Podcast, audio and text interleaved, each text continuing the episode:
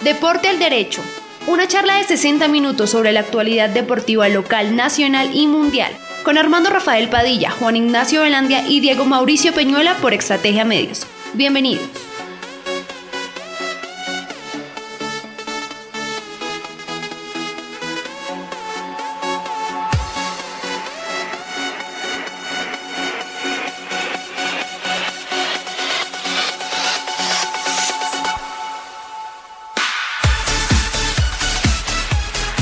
¿Qué tal amigos y amigas? Bienvenidos, bienvenida, bienvenidos. Hola, buena, buena, buena, buena tarde.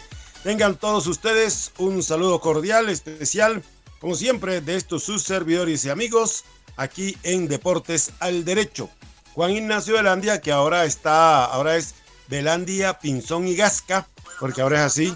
Eh, profe Diego Mauricio Peñuela Castro y este servidor y amigo Armando Rafael Padilla. En la hora 18 a través de las redes sociales de Estrategia Medio y Emisora La Grande. Les saludamos y le damos la cordial bienvenida. Nos integramos y anticipamos, eh, integramos con ustedes, anticipamos agradecimiento por permitirnos compartir la información de la actividad recreo deportiva muscular a esta hora en Deportes al Derecho. Profe, ¿qué tal? Buenas tardes, bienvenido. Hola Armando, buenas tardes, saludos a usted, a todos los oyentes de www.estrategiamedios.com slash radio-medio online, de la misma manera a las personas que están acompañándonos en seno con z.fm slash la grande, asimismo a quienes van a estar con nosotros más adelante en las diferentes aplicaciones de streaming. Me refiero a Google Podcast, también a Deezer y a Spotify. Bienvenidos a una nueva edición de Deporte al Derecho, que como siempre trae el resumen de toda la actividad que se vivió el fin de semana en lo local, en lo nacional y también alrededor del mundo. Bueno, profe, eh, voy a empezar con esta, hombre. Hoy el hogar de los ingenieros eh, Adriana Marcela y Armando Miguel, la familia Padilla Maestre, ha sido visitada por la cigüeña trayendo a una linda bebé que ya la hemos llamado Ama Amelia y que hace parte ya de la familia. Así que un nuevo miembro. Sí, señor, acaba de llegar. Aterrizaron hoy aquí en Bogotá. Entonces, Amelia, bienvenida. Y a los eh, padres, pues primero paciencia, ¿no? Felicitaciones, paciencia y que Dios quiera que la salud y la felicidad y el camino recto pues sean de ahora en adelante también para Amelia, así como para Gabriel. Claro que sí, ahí entonces bienvenida, bienvenida a la bebé, bienvenida a Amelia de parte de Deporte al Derecho. También me uno a ese saludo de bienvenida a este mundo. Y bueno, que solamente sean éxitos y mucho, mucho crecimiento, tanto para ella como para sus papás y para el hermanito también. Exactamente, para Gabito. El Gabito de la familia, de cuento. Muy bien, dicho lo anterior, eh, aquí estamos. Y don Juanito, como ahora está dedicado a los hermanos Gasca, entonces ese es el problema, profe. Claro. Ya averigüé que el hombre, el hombre anda por allá en esas, esos menesteres de los hermanos Gasca ahora. Bueno. Bueno, pero el hombre es el que pasa. Sí, el hombre es el que pasa todos los días. Último día, último y se acaba, ya nos vamos, gran promoción. El hombre que pasa todos los días, a cada rato. Ahí está, entonces, entonces ya saben, cuando escuchen, cuando escuchen esa bulla, ese anuncio, asómense y saludan a don Juanito. Exactamente. Díganle que por acá, por el deporte del derecho, siempre lo extrañamos. bueno. Bien, profe, entremos entonces en materia. Sí, señor, porque hay bastante que contar este fin de semana después de todo lo que vivimos en el fin de semana en materia deportiva. Y yo voy a empezar, yo voy a empezar por Cajicá. Porque se ya concluyó la Copa de Baloncesto José Luis Susunaga Bolívar 2021, la cual se llevó a cabo del día 26 al 28, cerró ayer en el Coliseo Municipal Fortaleza de Piedra y en el Polideportivo Tairona. Eh, participaron 8 equipos masculinos, 6 femeninos y por supuesto también pues acá se reportan a los ganadores de este certamen. En la categoría abierta, en la rama femenina, el tercer lugar fue para Ilegales de Sopó, el segundo lugar para el Club Baluk de Cajicá y el primer puesto fue para el conjunto CBC de Cajicá. Y de este equipo del CBC de Cajicá, la mayor encestadora fue María Camila López. Ella se llevó el premio entonces a la mayor encestadora de este torneo. En la categoría intermedia masculina, el tercer lugar fue para Titanes de Cajicá, el segundo lugar para Almeida, Almeidas de Sesquilé y el campeón fue Astros de Cajicá. Allí el mayor encestador fue Samuel Castellanos del equipo Space Jam.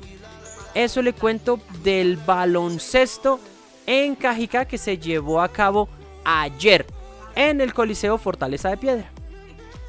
Durante todo el fin de semana, ¿no? Creo que sábado y domingo también se jugó. Sí, señor. Este Fue viernes, sábado y domingo. En homenaje.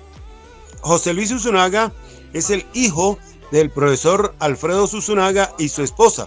Los dos eh, educadores, eh, bueno, no solamente de Cajicá, sino aquí de la región, porque aquí estuvieron el profe Susunaga Alfredo, estuvo mucho tiempo en La Salle, mucha gente lo conoce.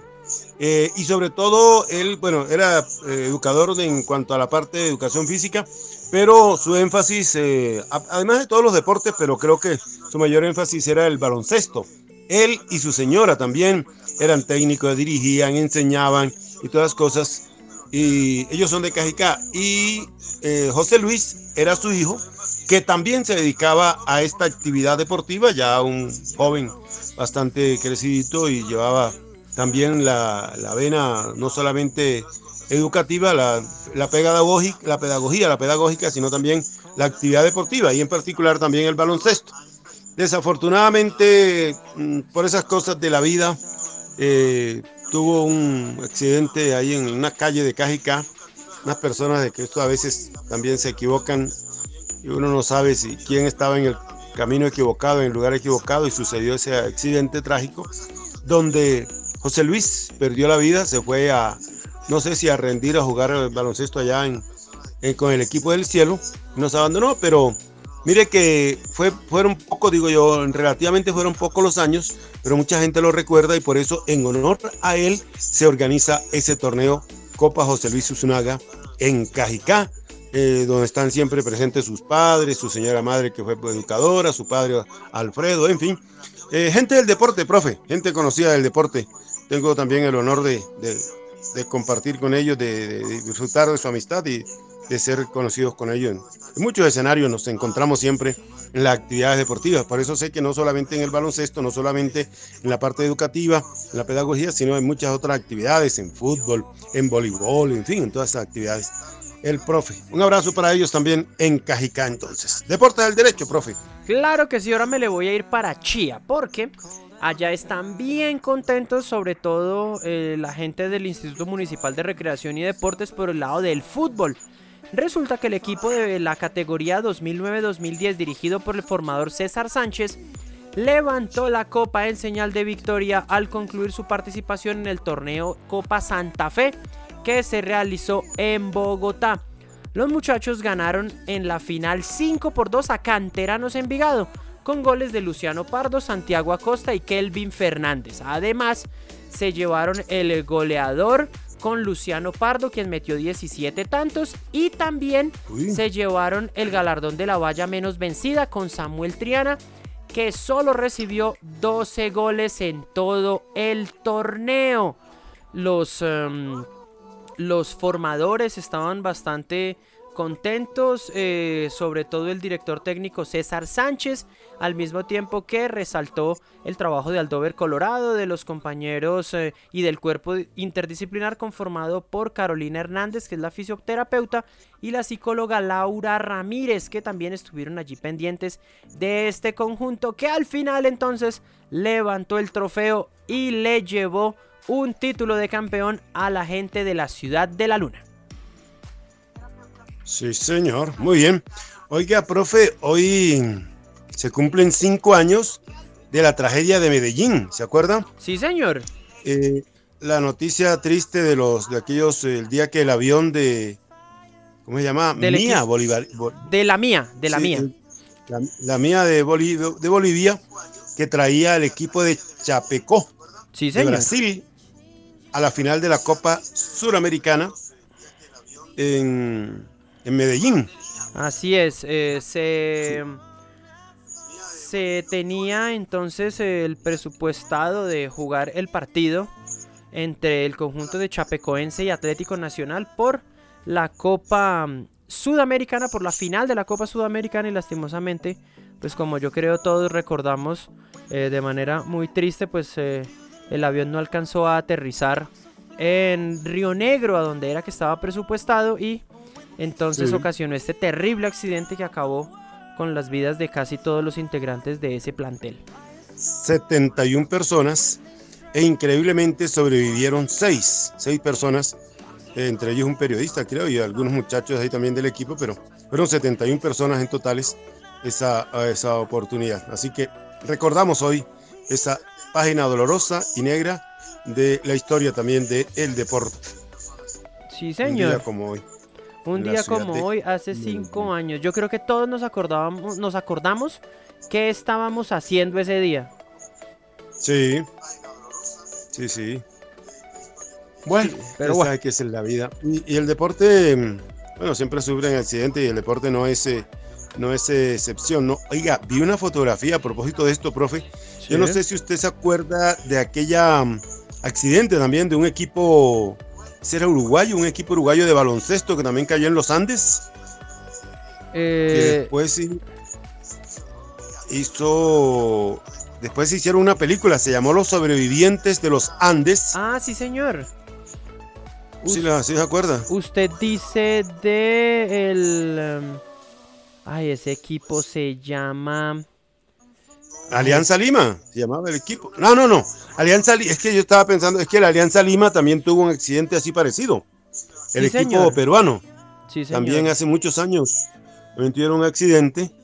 Ese es el que recordaba, pero el otro es de baloncesto, un equipo uruguayo, creo que es el uruguayo, sí, que cayeron eh, también sobre la cordillera. Ah, ¿sí? En 1972 se vivió uno de los peores incidentes en los Andes, en los Alpes, perdón pues un avión que transportaba a jugadores de rugby se estrelló en la cordillera y murieron varios jugadores. Esto fue eh, un, vuelo de la Fuerza Aérea de Uruguay que se dirigía a Chile, que se estrelló en la cordillera de los Andes, en Argentina. Los muchachos, eh, el, equipo que iba allí era el All Christians de rugby, que esperaban su llegada a Santiago de Chile para enfrentarse a los All Boys. El accidente del vuelo 571 fue debido a que se registró inestabilidad climática en la cordillera pese a hacer las debidas consultas pertinentes. Ramón Saúl Martínez, la sobrecargo Ovidio Ramírez y el mecánico Carlos Roque fueron la tripulación que acompañaban al coronel Julio César Ferradas y al teniente coronel Dante Laguara, Lagurara, perdón, quienes estaban a cargo de pilotear el avión. La particularidad del transporte aéreo constaba en tener una cola más baja que la nariz, por lo que su velocidad alcanzaba los 437 km por hora. Por dichas características, el avión no aguantó el mal clima de la zona y causó que el vuelo realizara un aterrizaje forzoso en el aeropuerto de Mendoza, Argentina, para pasar la noche. Al retomar su camino por la tarde del 13 fue cuando empezó la tragedia donde morirían 13 personas en el accidente y 15 más durante la búsqueda pues la neblina de una tormenta más la altura de las montañas terminaron por dañar el avión.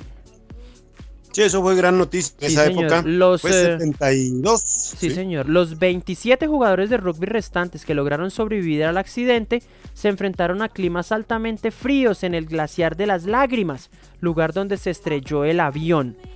16 días después del accidente seguía la búsqueda de rescate, pero por la difícil zona no era fácil, de era fácil encontrar a los sobrevivientes. El 29 de octubre, las condiciones climáticas provocaron una avalancha que terminó por enterrar los restos del avión. Ocho jugadores más murieron y tres personas que, y tres personas que padecieron infecciones por las lesiones. Eso le cuento. Y resulta que eh, tras los intentos fallidos por pedir ayuda, los jugadores decidieron escoger a tres jóvenes para buscar a los rescatistas. Al no saber en dónde se encontraban, emprendieron un camino al oeste. Después de 10 días de realizar el viaje pudieron encontrar civilización y les avisaron a los soldados. Y dos días después de ese auxilio trasladaron a los 14 jugadores sobrevivientes, mientras que las personas que fallecieron las enterraron a 800 metros del accidente.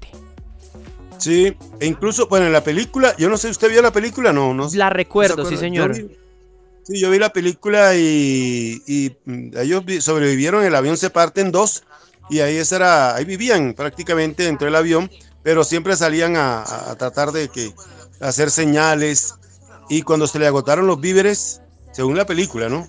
Eh, comían carne humana, se comían los muertos. Ah, los muertos, sí. Entre ellos mismos.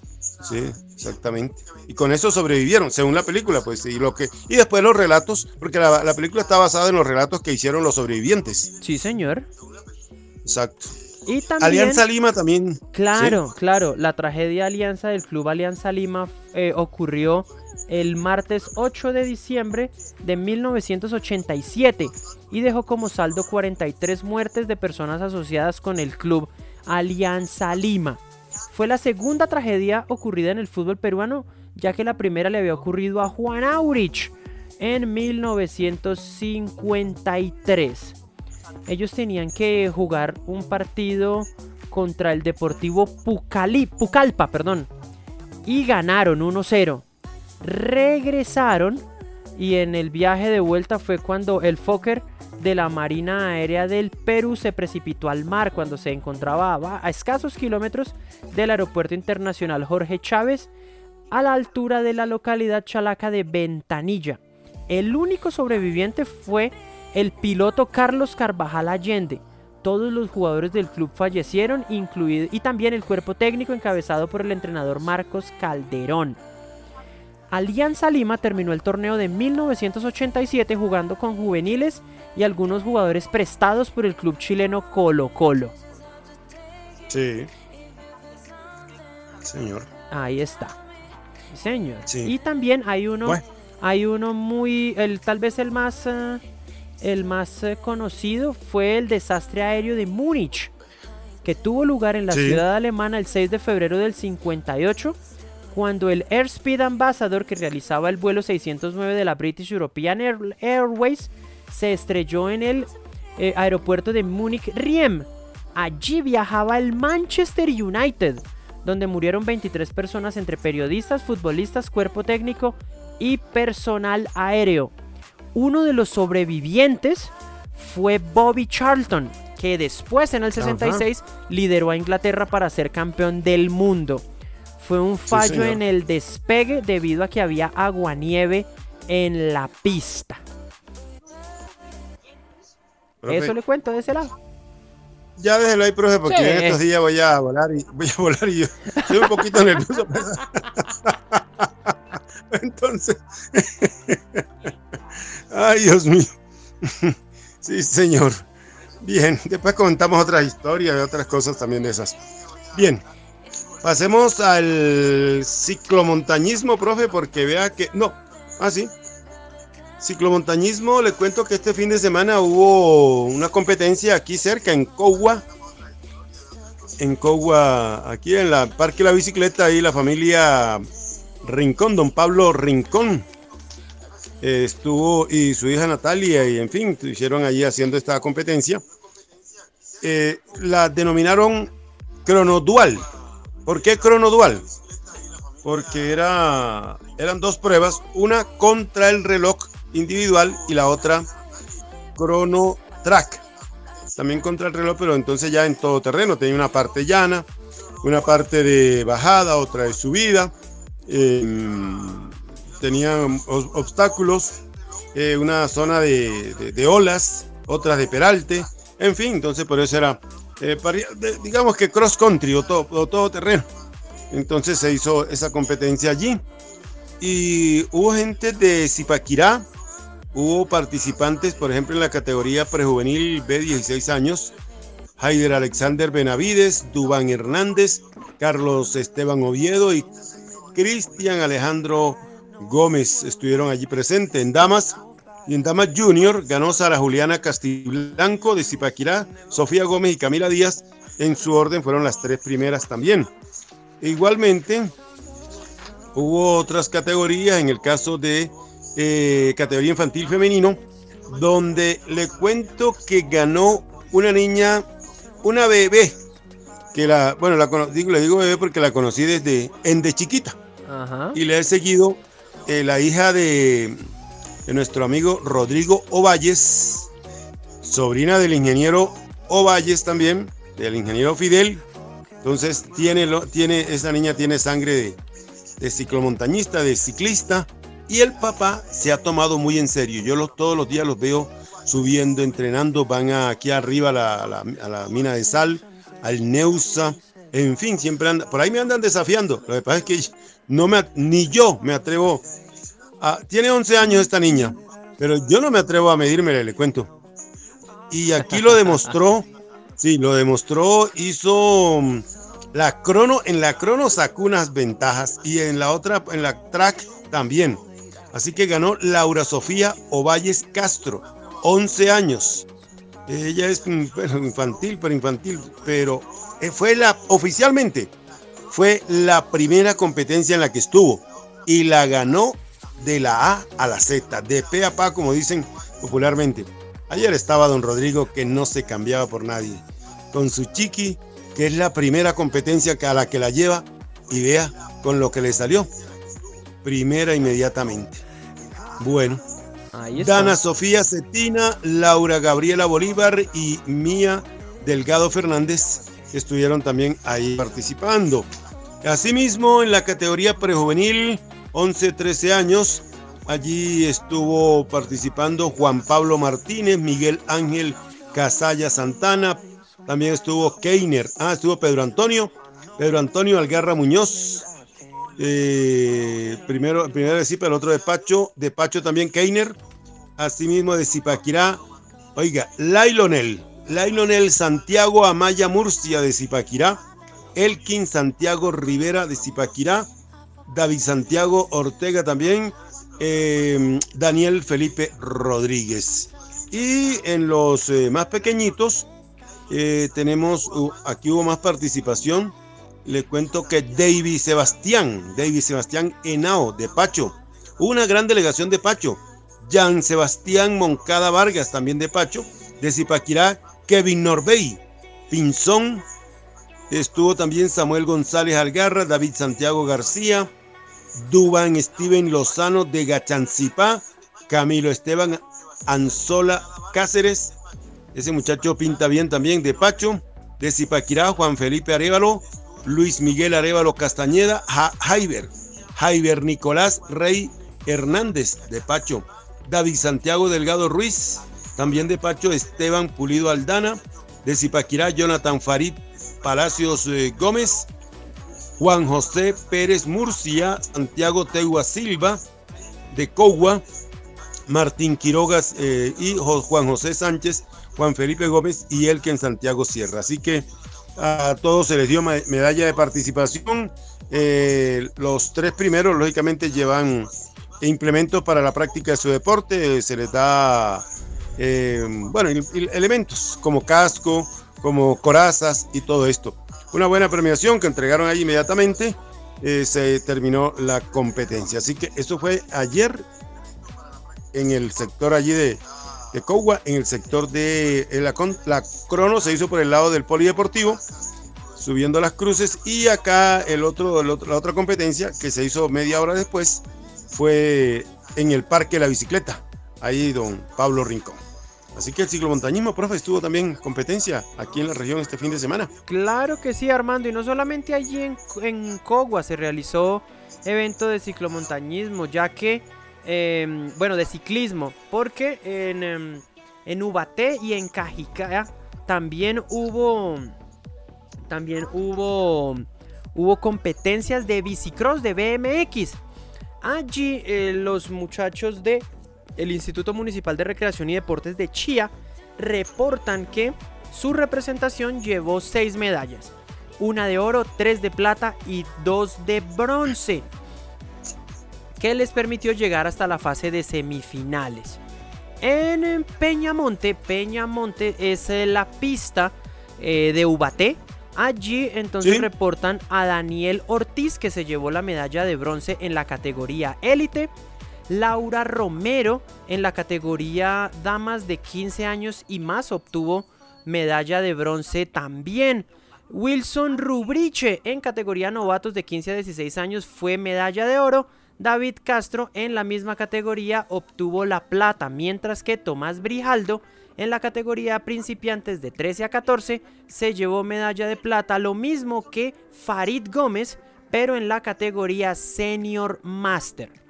En la pista del la pista del Parque Tairona es en Cajicá. Allí reportaron llegada a semifinales de Alejandro Escobar y Jerónimo Vargas en categorías de principiantes.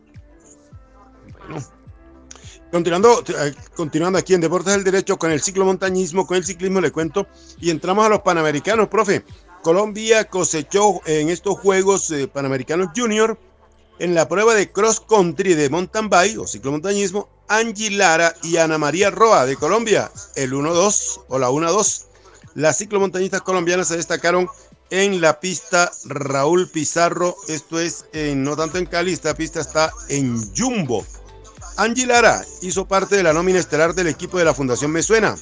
Este año culminó la prueba en el primer lugar con el tiempo de una hora 21 19. Esta es por aquí conocida, le cuento, Angie Lara, la Fundación Me Suena. Y, la compatriota que acabó con un registro de una 21 y 22 segundos. Así que primera y segunda, o sea, medalla de oro y de plata. Las colombianas que dominaron la competencia sobre un trazado muy difícil fueron acompañadas en el podio de la brasileña Giuliani Salvini, quien fue tercera en esta carrera. Así que Angie Oro, Angie Lara, Ana María Roa Plata y Giuliani Salvini de Brasil el bronce. Buenas noticias entonces también por el ciclomontañismo en los Juegos Panamericanos Junior que se lleva a cabo principalmente en Cali, ¿no? Pero hay otra subsede. En Barranquilla se está jugando el béisbol y softball. Sí, señor. Eh, yo me le voy a ir es para el badminton, porque también hubo competencia en, tres categorías. En la dobles mixta, Canadá le ganó 2 por 0, 2 sets a 0 al Salvador. En eh, la individual femenina, Natalie Chi de los Estados Unidos le ganó a Rachel Jun Lin Chan de Canadá. Le ganó, ah no, ganó la canadiense 2 por 1. Y en la individual masculina, Brian Yang, el hombre, si usted lo mira en la foto, es totalmente, eh, o sea, tiene rasgos muy orientales, pero representa a Canadá. Le ganó 2 por 0 a Uriel Francisco Canjara de Argentina. Mañana también hay competencias en este deporte. También eh, hubo competencias de balonmano el día de hoy. Tuvimos la victoria en la rama masculina. Sí, se está jugando la de equipos masculina. Em, Brasil le ganó 37-16 a México. Chile le ganó 44-18 a Puerto Rico. Colombia perdió 30-18 contra Argentina. Y ahorita a las 7 y 40 de la noche jugarán un partidazo Cuba contra República Dominicana. Mañana también habrá cuatro partidos de este deporte en los Juegos, eh, en los Juegos eh, Panamericanos Junior. En el béisbol en Barranquilla tuvimos participación ya, tenemos, tuvimos ya dos partidos. Brasil le ganó 1 por 0 a Nicaragua en... Em, en el eh, estadio, en el diamante del estadio Edgar Rentería, eso es en el béisbol, perdón. Cuba le ganó 3-0 a Venezuela también en el Edgar Rentería. Y ahorita a las 7:30 de la noche Colombia jugará contra Argentina en ese mismo escenario. A las 10 de la mañana de mañana arrancan los partidos de la jornada. También hubo bolos, hubo bowling, como le llaman los norteamericanos a este bonito deporte de los bolos. Oiga, profe. Señor. Antes de que se vaya del, del béisbol, se presentó un hecho histórico en el béisbol en Barranquilla. Eh, el equipo de los Estados Unidos tiene una jugadora que hizo cuatro Grand Slams seguidos. Imagínense, en un solo juego.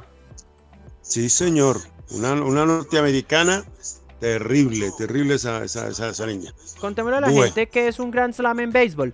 Es un home run con las bases llenas. Correcto, sí, señor. Con las bases llenas, eso es. Entonces lo hizo una, dos y tres y cuatro veces. Claro, le dieron una paliza a quien fue de los Estados Unidos. Eh, no recuerdo, pero sí vi la nota por ahí. Eso fue en el softball, sí. Sí, en el softball femenino.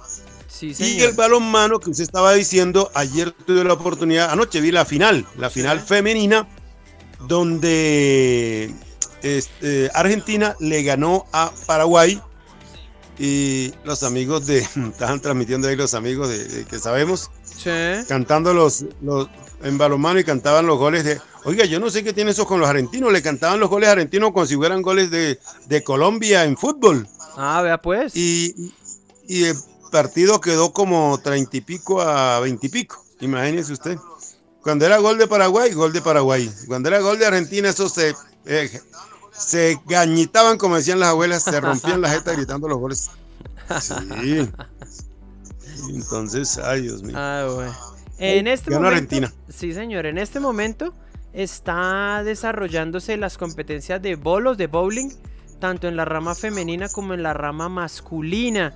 También tuvimos boxeo. Bueno, em, estamos teniendo competencia de boxeo a esta hora. Ya hubo algunos combates. Eh, Ever Bandeira de Brasil le ganó a Joel Iriarte en la categoría, eh, en la categoría de 63 kilogramos masculino. Esto por la ronda de... Por la ronda... ¿Esto qué ronda es? Esto es la ronda de... Uy, estoy... La ronda de semifinal ya. Sí, debe ser. Esta es la ronda de semifinal, sí señor. Y... Eh, y el colombiano, el colombiano Carlos Alfonso Utria López le ganó por W, por W, por walkover a William Adrián Ortiz de Cuba. No, de Puerto Rico. No se presentaron. No se presentó. No se presentó. No se presentó el puertorriqueño. Sí, señor. Entonces ganó por, ganó por W el colombiano. En eh, la categoría de los 81 kilogramos masculino, Luis Frank Reynoso le ganó 5 por 0 al colombiano Sebastián Moreno perdió contra un cubano, el, compatriota. Y Santiago Franco, representando a los Estados Unidos, perdió 3 a 2 contra Ricardo Cándido de Oliveira Filo de Brasil. Eh, también tuvimos derrota de este colombiano. Señor. Eh, digo, en este momento está corriendo Colombia. Eh, Argentina estuvo corriendo Argentina contra Chile, ganó Chile Argentina en los 4.000 metros por secución varones y Colombia está en este momento ganándole a México, pero por muy poco. Están los, ya van tres, eh, están corriendo los 4.000, van 1.000. Eh, Colombia sigue de primero, 1.12, 466 milésimas. Segundo es México. Sí, porque apenas están corriendo, están los dos, ¿no? Se llama, esta modalidad es 4.000 metros persecución, uno parte de la meta y el otro parte de la contrameta. 1.26.960, Colombia sigue al primer lugar. En los van 1.500 metros, van para los 2.000, son 4.000 que están haciendo y Colombia sigue ganando. Ahí pasaron ya para el otro, para los 2.000 y sigue Colombia también al primer lugar. Bueno, eso en ciclismo, profe. Mañana serán las finales en boxeo en todas las categorías. Tendremos eh, mayores de 91 kilos. Espera, tendremos 57 kilogramos, 63, 69, 75, 81, 91. Más de 91 en ambas ramas.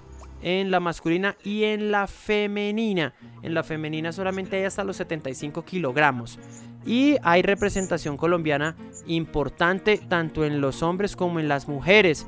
Eh, así que estaremos también pendientes de todo eso. Mañana les contaremos lo que ocurra en el boxeo. También usted ya nos contó de ciclismo en pista. Yo le voy a hablar de gimnasia artística. Que también está desarrollándose. Está, no, ya se desarrolló. Ya se desarrolló las competencias del día. En gimnasia, esto es gimnasia artística, en la categoría de salto, el ganador fue Mario Alberto Rojas de México, seguido de Eduardo André González de Perú. Tercer lugar para César Armando López Chávez. Eh, también en la, en la competencia de barras paralelas, el ganador fue David Chamag de los Estados Unidos, seguido de dos brasileños, Yuri Monteverde y Diogo Giuseppe Esperanza. En, em, en la viga de equilibrio en la rama femenina ganaron, ganó oro Norteamérica, ganó Estados Unidos con Madre Johnson.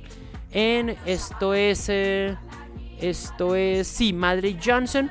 Y Kathleen Young ganó la plata. El tercer lugar para Andresa Eloísa Lima de Lima de Brasil. Y en la barra fija masculina, el ganador fue Diogo Giuseppe Esperanza Páez de Brasil, seguido por Bay Petrosian de los Estados Unidos, tercer lugar para el colombiano Daniel Esteban Villa Ruiz. Eso le cuento entonces por el lado de la gimnasia artística que también se está llevando a cabo. También hubo competencias de levantamiento de pesas. Uh. Señor, lo vi pujar. Oro para Colombia, oro, para Colombia, profe. Eso. Le cuento que sí, señor. Primero Colombia, segundo México. Le cuento que lo alcanzaron, ya Colombia estaba en la, cuando salía en el peralte, los veía ahí en la recta. Estuvo a punto de alcanzarlos. Ay, ay, ay. Sí, sí, oro para Colombia. México plata y el bronce para Chile. Listo. En los 4000 metros persecución. Listo, siga, profe, qué pena. En, em, en, levantamiento de pesas se llevó a cabo la categoría para mayores de 87 kilogramos en la rama femenina. Ganó Noemí Rodríguez de México, seguida por María Félix Arria de Cuba. Tercer lugar para Justina de Lima de Brasil. En la rama, en la rama masculina fue para mayores de 109 kilogramos y allí obtuvo el oro la gente de Colombia con Arley Fernando Bonilla, seguido por Ezequiel Germán Nieves de República Dominicana, tercer lugar para Island Shiver de los Estados Unidos. Así que ya llevamos dos medallas de oro reportadas en este ratico nada más en deporte al derecho. Eso le cuento entonces por ahora, por ahora todavía están en las rondas eliminatorias de la natación y no, y esto sigue porque también eh, está llevándose a cabo la competencia de voleibol. En, eh, la, en la rama masculina por equipos, em, Guatemala perdió 3 a 0 contra Chile. Em, República Dominicana le ganó 3-1 a Puerto Rico. Y se está jugando en este momento el partido que Brasil le gana un set por cero a Colombia. Ahorita a las 8 y 30 de la noche. Argentina-México. Esto en el Coliseo Evangelista Mora de Cali. Y también hoy iniciaron las competencias de tenis. También se está llevando a cabo el squash y el softball, que fue lo que usted nos comentaba ahorita del récord en el partido que eh, esto es por la categoría, por equipos donde Estados Unidos le empujó solamente 13-0 a Perú. Ay, Dios mío. Eh, bien. Eh, no sé si usted tenga las medallas, profe. La, Colombia estaba como de tercero, estaba peleando de cuarto lugar con México. Medallería. ¿Tiene actualizada?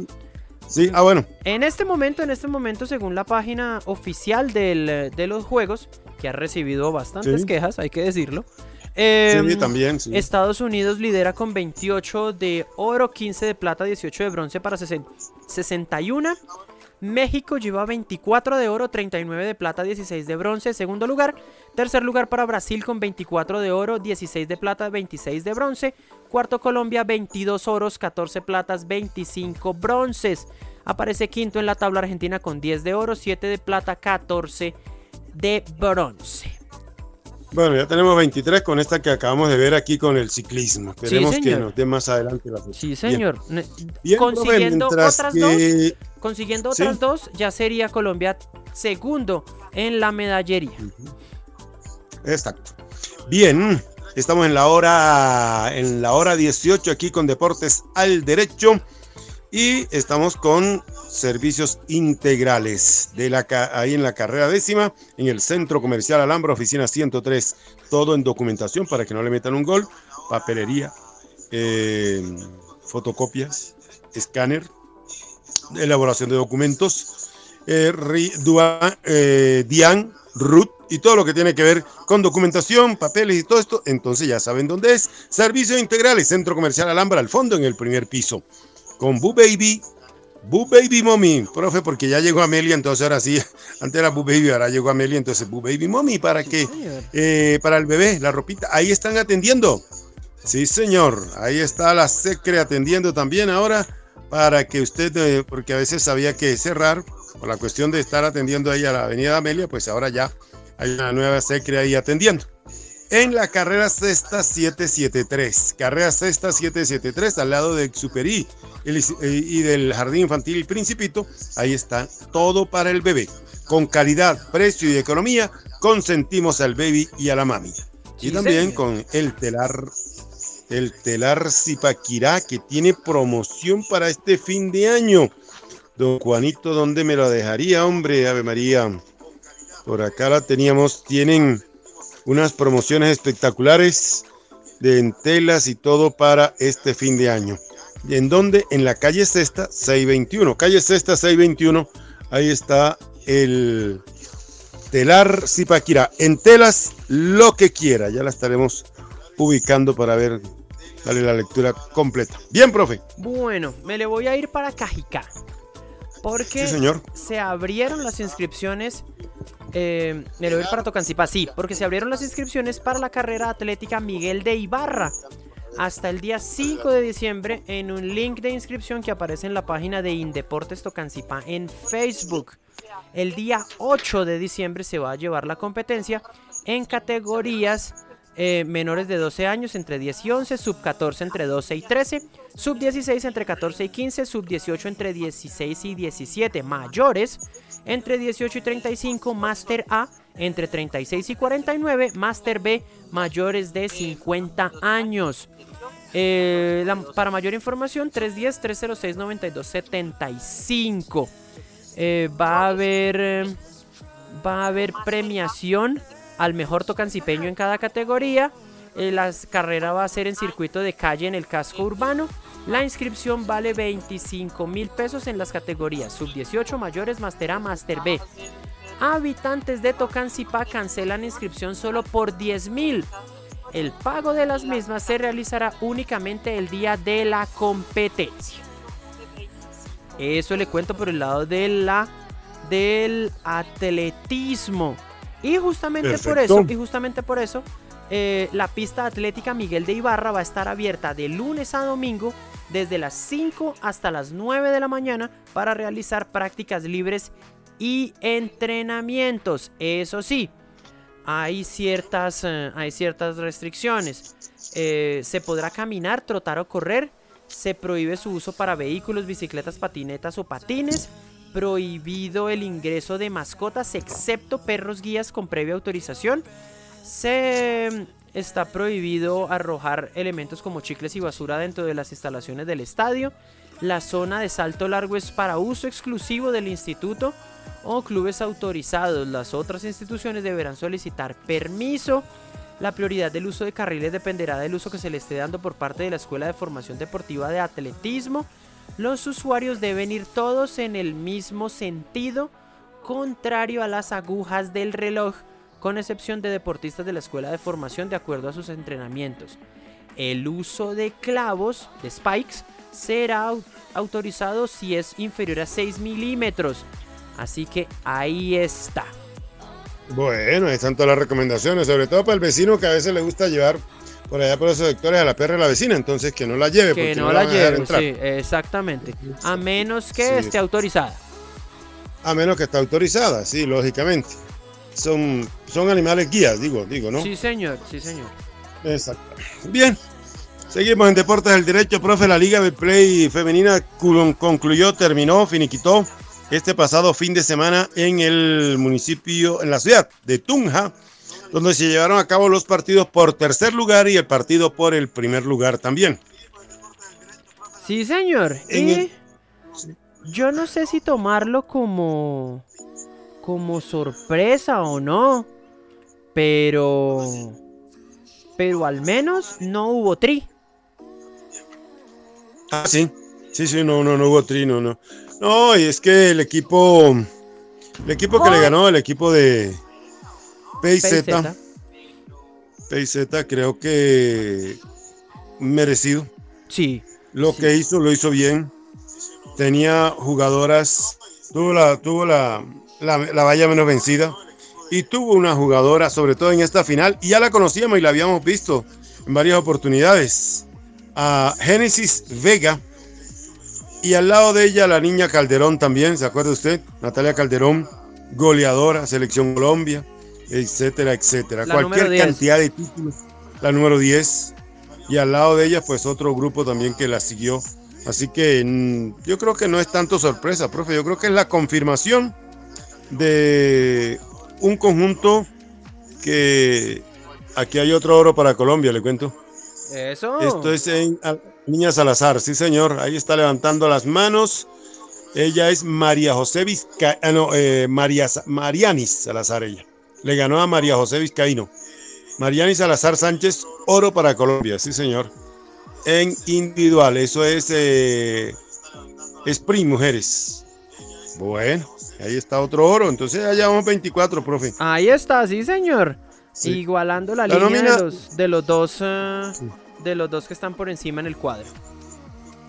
Bueno, y eh, estaba Nicole Rubiano, que era la arquera suplente, pero la arquera titular y la gran figura, una de las grandes figuras mejor, Patricia Puchigay. Mucha arquera. ¿Se acuerda? Sí, señor. Mucha arquera. Mucha arquera, Patricia Bueno, Puchigay. Nada Y que al decir. lado, al lado de ellas, la número 3, Laura Telles, Evelyn Quintero, la Ta- Tatiana Biuchi, ¿se acuerda de Tatiana también? La. Biuchi. Biuche, sí, Sofía señor. Rodríguez, Juliana Baracaldo, Carolina García, la 10, ya usted la referenciaba, Marcela Calderón, Carolina Jiménez, eh, Daniela Camargo y Tati- Italiana, Taliana Jiménez, este es el equipo del profe Edwin Fraile, junto con la número 13, Génesis Vegas, que Sí, jugó, señor.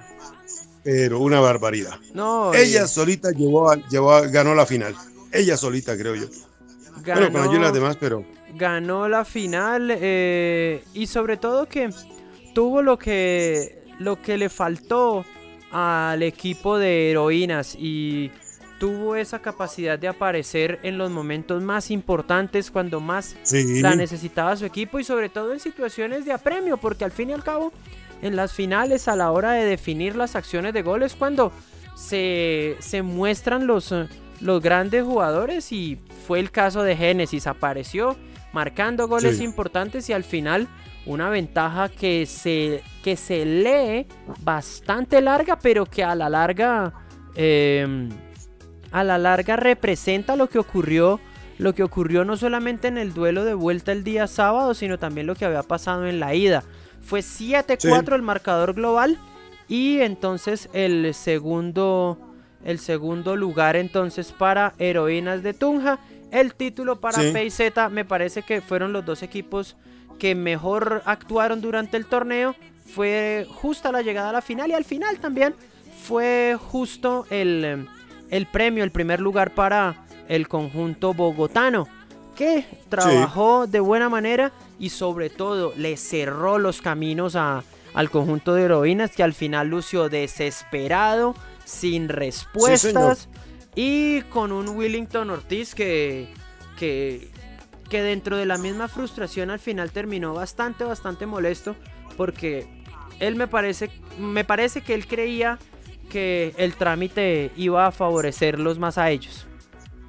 Sí, claro, claro. A propósito, oiga, agradecerle, pues, tuvo por ahí el detalle, señor, el profe Willington Ortiz, de llamar acá a saludar y a felicitar a los integrantes de Deportes del Derecho, para agradecerle eh, la acogida y lo que hemos hecho acá, lo que se ha hecho, eh, y dar las gracias. Dar las gracias porque siempre que vino aquí se le trató a él y a todo su equipo con cultura, con amabilidad y todo, todo lo, todo lo esto relacionado. Entonces el hombre tuvo la gentileza de llamar a dar las gracias, señor. Eso está bueno. Detallazo, detallazo del profe. Detallazo, sí, señor. Detallazo Sí, del profe, ¿para qué?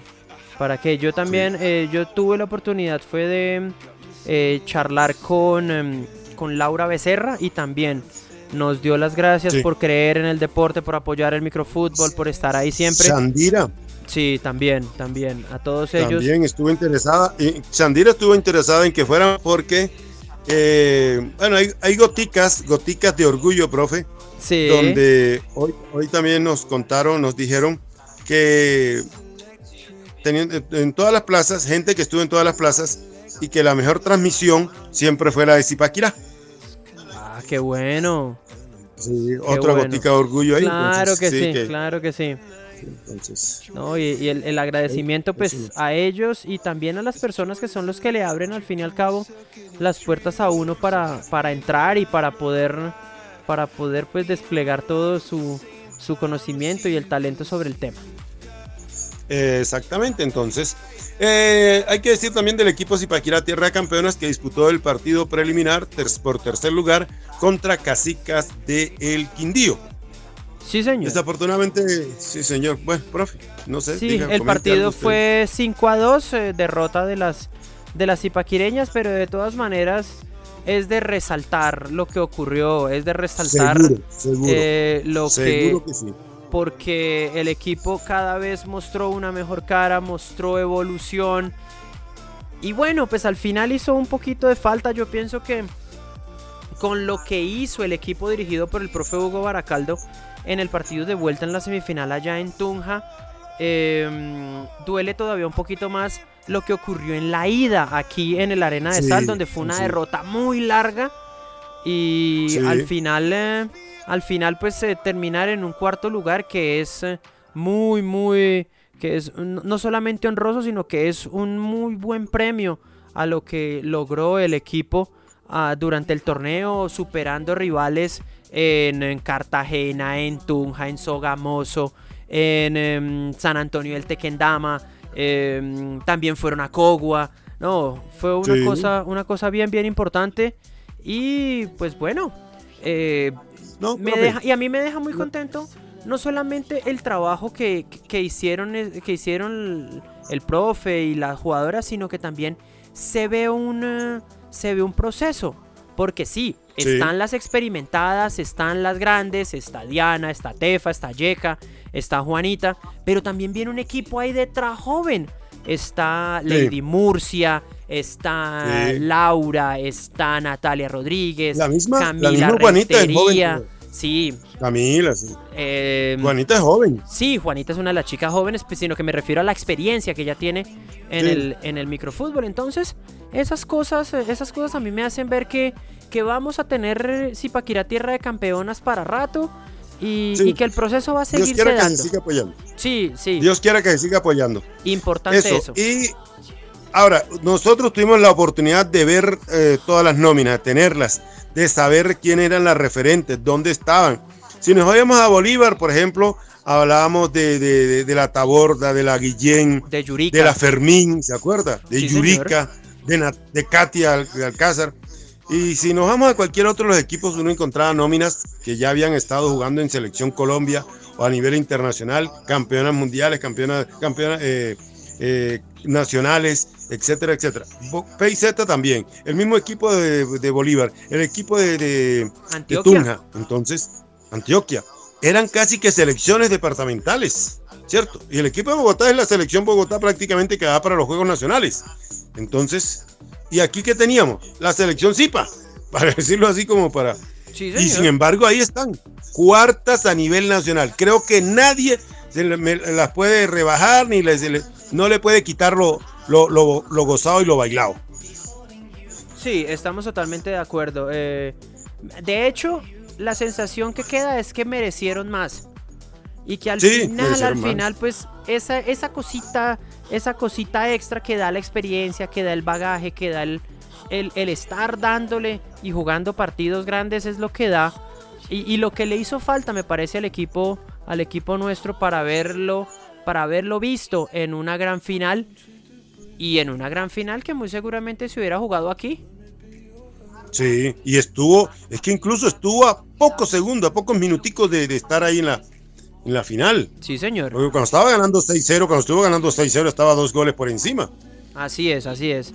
Y Lástima, ah, yo digo que no, allá, yo digo que no se perdió la final allá, se perdió el día acá con heroínas acá. Sí, lastimosamente sí. Y a pesar de eso, a pesar de ese marcador largo acá, el mm, pasó en la semifinal lo que no le pasó a Heroínas en la final. Apareció Shandira, apareció Laura, que no pasó, lo que no pasó en lo que nos quedamos esperando el sábado, porque nunca hubo esa, esa capacidad de ellas de decir, bueno, vamos a meterle. Y nunca, no, nunca aparecieron porque también fue un muy buen trabajo de las, em, de las bogotanas, de las de PZ. Oficialmente, profe, la liga entonces Play Femenina, fútbol de salón femenino de la Federación Colombiana de Fútbol de Salón. Estuvo su presidente, Cristóbal Estupiñán, entregando allí la premiación en Tunja. La valla menos vencida, Patricia eh, Puchigay, se llevó un millón de pesos. La goleadora fue Shandira Bray, un millón de pesos. Cuarto lugar para Zipaquirá, Tierra de Campeonas, medalla y trofeo. Tercer lugar para Caciques del Quindío, medalla, trofeo y cinco, eh, tres millones de pesos. El segundo lugar, los subcampeonas Heroínas de Tunja, medalla, trofeo y 7 millones de pesos. Y PIZ se llevó medalla, trofeo y un cheque por 20 millones de pesos. Esa fue la premiación y ahí concluye entonces la rama femenina de la Liga Betplay. Así es, todavía. Creo que estuvo mal repartida, profe. Creo que esa plática estuvo mal repartida porque al cuarto debieron darle, independientemente de que era o no, sí, alguito. Yo creo que 15, 10 eran, porque es que de 20 a 7 a 7 hubo, estaba descompensada la, premiación. Y al cuarto debieron también de darle al más. Sí, señor. Eh, también hay que mencionar que, eh, que se llevó a cabo también la final de la A, de la categoría A. El partido que, ah, que transmitió la gente de Señal Colombia entre los equipos de Caciques del Quindío y Faraones de Pitalito en el departamento del Huila. Em, este, este, este certamen que casi que no se llega al final por un montón de situaciones ahí bastante malucas, hay que mencionarlas. Sí, em, sí, sí, cierto. Bastante, bastante malucas, bastante desagradables. Que pues bueno, al final entonces eh, desembocaron en la gran final de este evento. Al final entonces se pudo llevar se pudo llevar a cabo y el... Eh, usted está hablando de la A, porque la B será el próximo... Sí, señor. 4. El 4 será la final en, eh, en Bello. Sí, así es, el día 4. Eh, aquí, el, aquí el ganador fue Caciques del Quindío.